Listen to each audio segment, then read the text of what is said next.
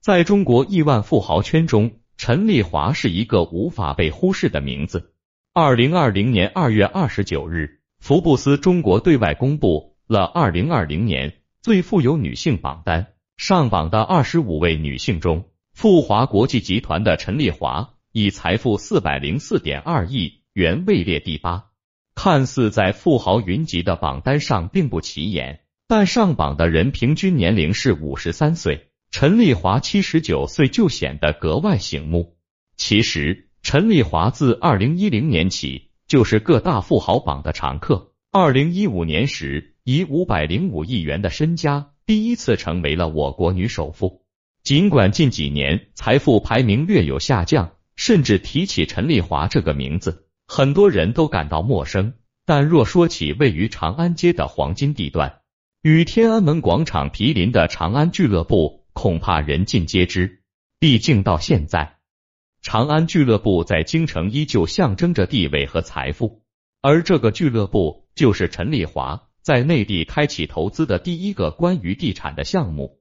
除了他传奇的商业人生外，他与《西游记》中唐长老的姻缘也是一个永远无法绕开的话题。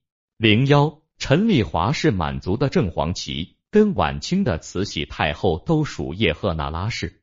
曾经一度有人揣测着他与慈禧太后有着直系的血缘关系，后来陈丽华辟谣说并无关系，都是谣言。陈丽华虽然在颐和园出生，但属于没落了的贵族后裔，从小家境颇为清贫，早早就辍学了。迫于生计，陈丽华四处打工补贴家用。陈丽华为人豪爽热情，爱结交朋友，在商业圈崭露头角。是在一九八一年初，陈丽华听人说在香港做房产相关更容易挣钱，于是经人牵线，只身从北京跑到了香港从事房地产投资。有人说陈丽华的第一桶金是通过在香港进行炒房，在比华利低买高卖了十二栋别墅。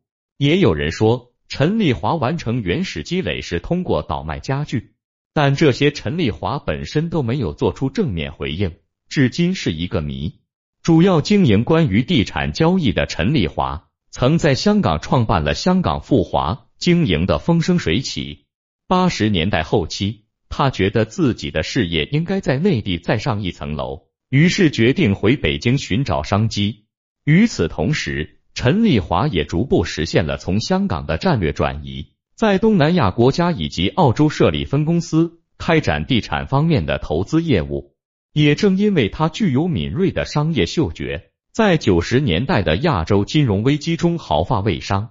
提及这些往事，陈丽华自己并不觉得自己是未卜先知。他说：“做生意要站得高才能看得远。”也正是有这样建临高屋的姿态，使他创立了中国最顶级的私人俱乐部。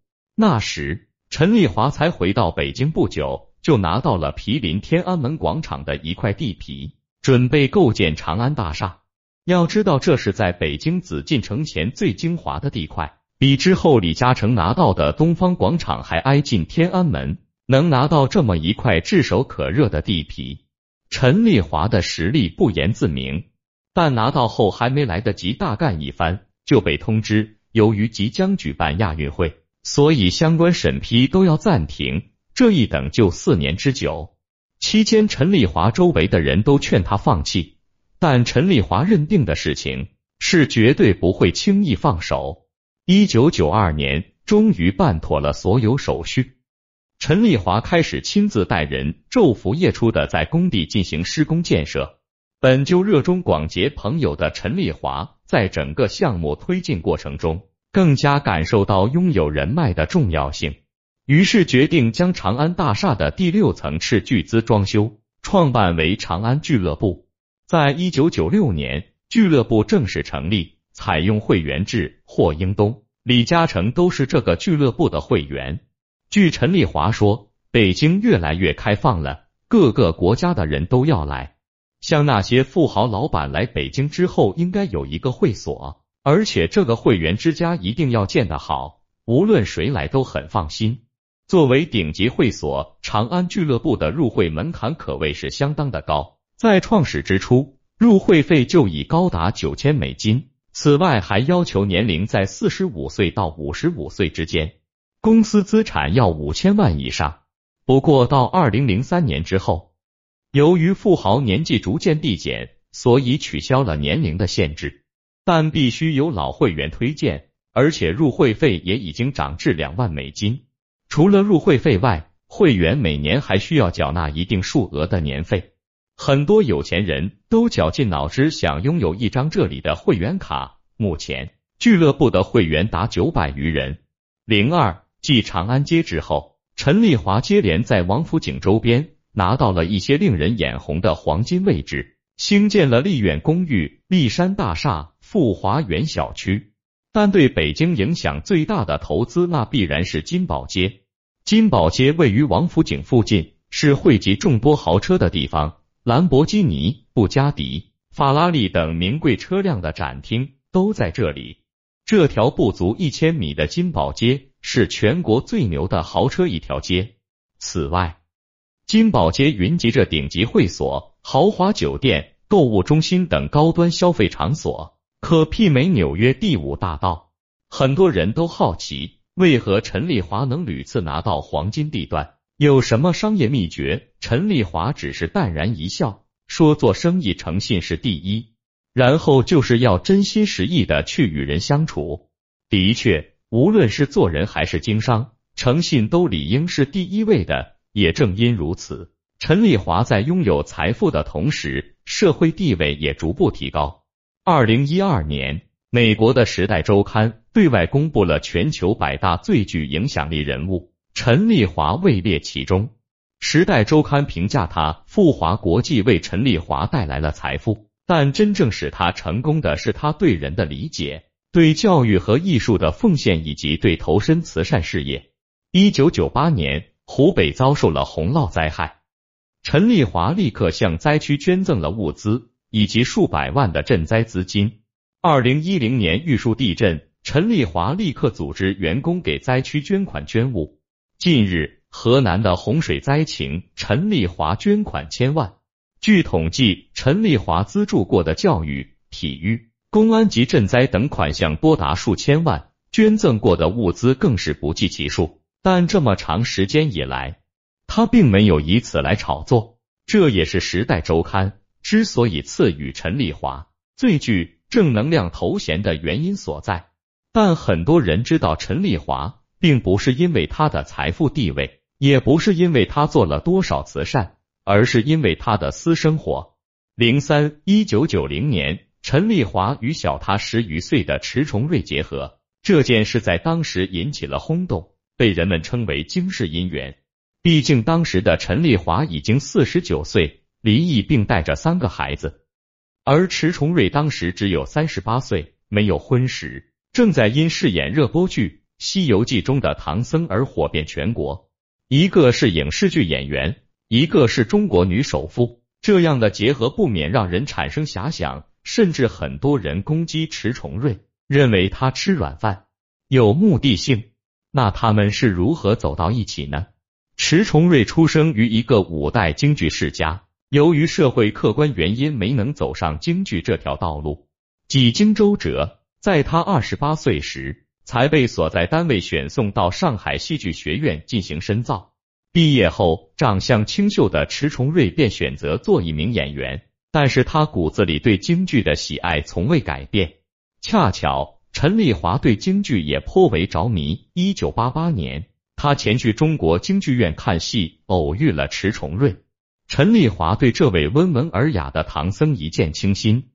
陈丽华在之后的采访中坦言，是自己先追的迟重瑞，但真正到步入婚姻时，特地征求了子女的意见。陈丽华的子女都很尊重他做的选择，于是这段令人艳羡的婚姻生活就此拉开序幕。婚后，迟重瑞就逐步退出了演艺事业，以辅佐陈丽华的事业为主。有人问迟重瑞，事业型的陈丽华是否在生活上也会让他感到压力？迟重瑞也只是笑着说：“我很喜欢她这样的女强人。”更何况生活中我也没感觉到什么压力，两人相处模式一直是相敬如宾，陈丽华叫迟重瑞迟先生，迟重瑞跟陈丽华说话时称谓都是您。陈丽华说，可能外人都不相信，这么多年来，他没有跟迟重瑞开过一句玩笑。两个人三十年感情，恩爱如初。用迟重瑞的话说，是因为两人有相同的方向以及共同的话题。除了开启他们缘分的京剧外，紫檀也成为两人生活中最重要的一部分。零四，陈丽华说，紫檀就像是自己的生命一样，有紫檀就有了追求，有了精神支柱。在一九九九年，他投入了两亿元，兴建了世界上独一无二的中国紫檀博物馆，由迟重瑞担任副馆长。面积达七点二万平方米的博物馆内。陈列着各类紫檀精品，除了陈丽华收藏的三百余件紫檀家具外，还有微缩的中国古建筑景观——故宫的角楼、山西五台山龙泉寺牌坊、三百二十条蛟龙形态各异、精湛的圆雕、透雕，世所罕见。由于紫檀百年长一寸，非数百年难以成材，所以十分稀有。为了找寻紫檀木。陈丽华在上面的花费可谓是不计其数，甚至因此差点搭上了性命。有一次，陈丽华去缅甸找寻紫檀木，下了飞机走了八个小时还没看到人烟。走着走着，他看到一棵树特别大，就安排随行人员去看一下。结果人们刚一下去，就有一个女人疯狂叫着往车这边跑。定睛一看，全是马蜂，他立刻叫同伴往车上跑。黑压压的马蜂挡住了车前进的视线，一直开出去三四十里才消散。此时，陈丽华的脸已经完全肿了起来。去印度买紫檀也经历了蛇蟒成群，但这些危险都无法阻拦陈丽华寻找紫檀的心。此外，陈丽华为了以一点十分的比例复原老北京内九外七十六座老城门，可谓是付出了巨大的心血。十年间。每天都会到工厂跟工人们一起对着图纸做，膝盖跪在地上，流血出脓粘连着土灰，现在都留下了疤痕，但在陈丽华眼里，那宛如一枚枚勋章。在接受鲁豫采访时，已经七十七岁的陈丽华带着鲁豫走上正阳门模型，他兴奋的像个孩子一样，在上面跳跃了几下，带着自豪的语气告诉鲁豫。这上面站一百个人没有问题，每一个门窗都可以推开，整个模型中没有一颗钉子。整个过程，迟重瑞都在陈丽华身后轻轻扶着他，给他以保护。陈丽华带着鲁豫等人连续在工厂走了两个小时，只为让大家看到他的心血作品。为了保护老北京历史文化世代传承，也为了守护自己心里的根得以永恒。所有的付出与心酸，只有陈丽华自己知道。陈丽华坦言，自己一天十块钱就够了，什么衣服都做两套，冬天衣裳做十套，一直不再换衣服，很是低调。但所有的坚持终究有了回报。当故宫博物院顾问单世元等专家看到复原的老北京城门时，不由得感叹了一句：“这里真是藏龙卧虎。”并由此拿到了可以随便进出故宫仓库的特殊批条。丹老告诉陈丽华，能做多少就做多少。陈丽华说：“中国紫檀博物馆不是自己的，而是故宫的。自己虽然是一个商人，但应该把所有资金搁在这紫檀上，留给国家。人生如果不做点事情，就等于白来。”现如今，陈丽华和迟重瑞每天都会去紫檀工厂。与工人们共同研究雕刻细节，晚上会跟家里人一起吃饭。在陈丽华家里有个不成文的规矩，祖孙三代早晚饭会一起享用。如果陈丽华有事晚上回家晚了，大家也会一直等着他。家里的氛围十分和谐，很多外界的人会揣测，这样的家庭一定会充满了纷争。但也许那些都是旁人作为编剧编造出来的。自己生活里欠缺的那部分波澜壮阔，其实，在陈丽华的生活里，并没有那么多的戏剧冲突。不为无用之事，何以遣有涯之生？褪去名与利的光环，有懂自己的人在，有热爱的事情做。陈丽华传奇的人生还在继续。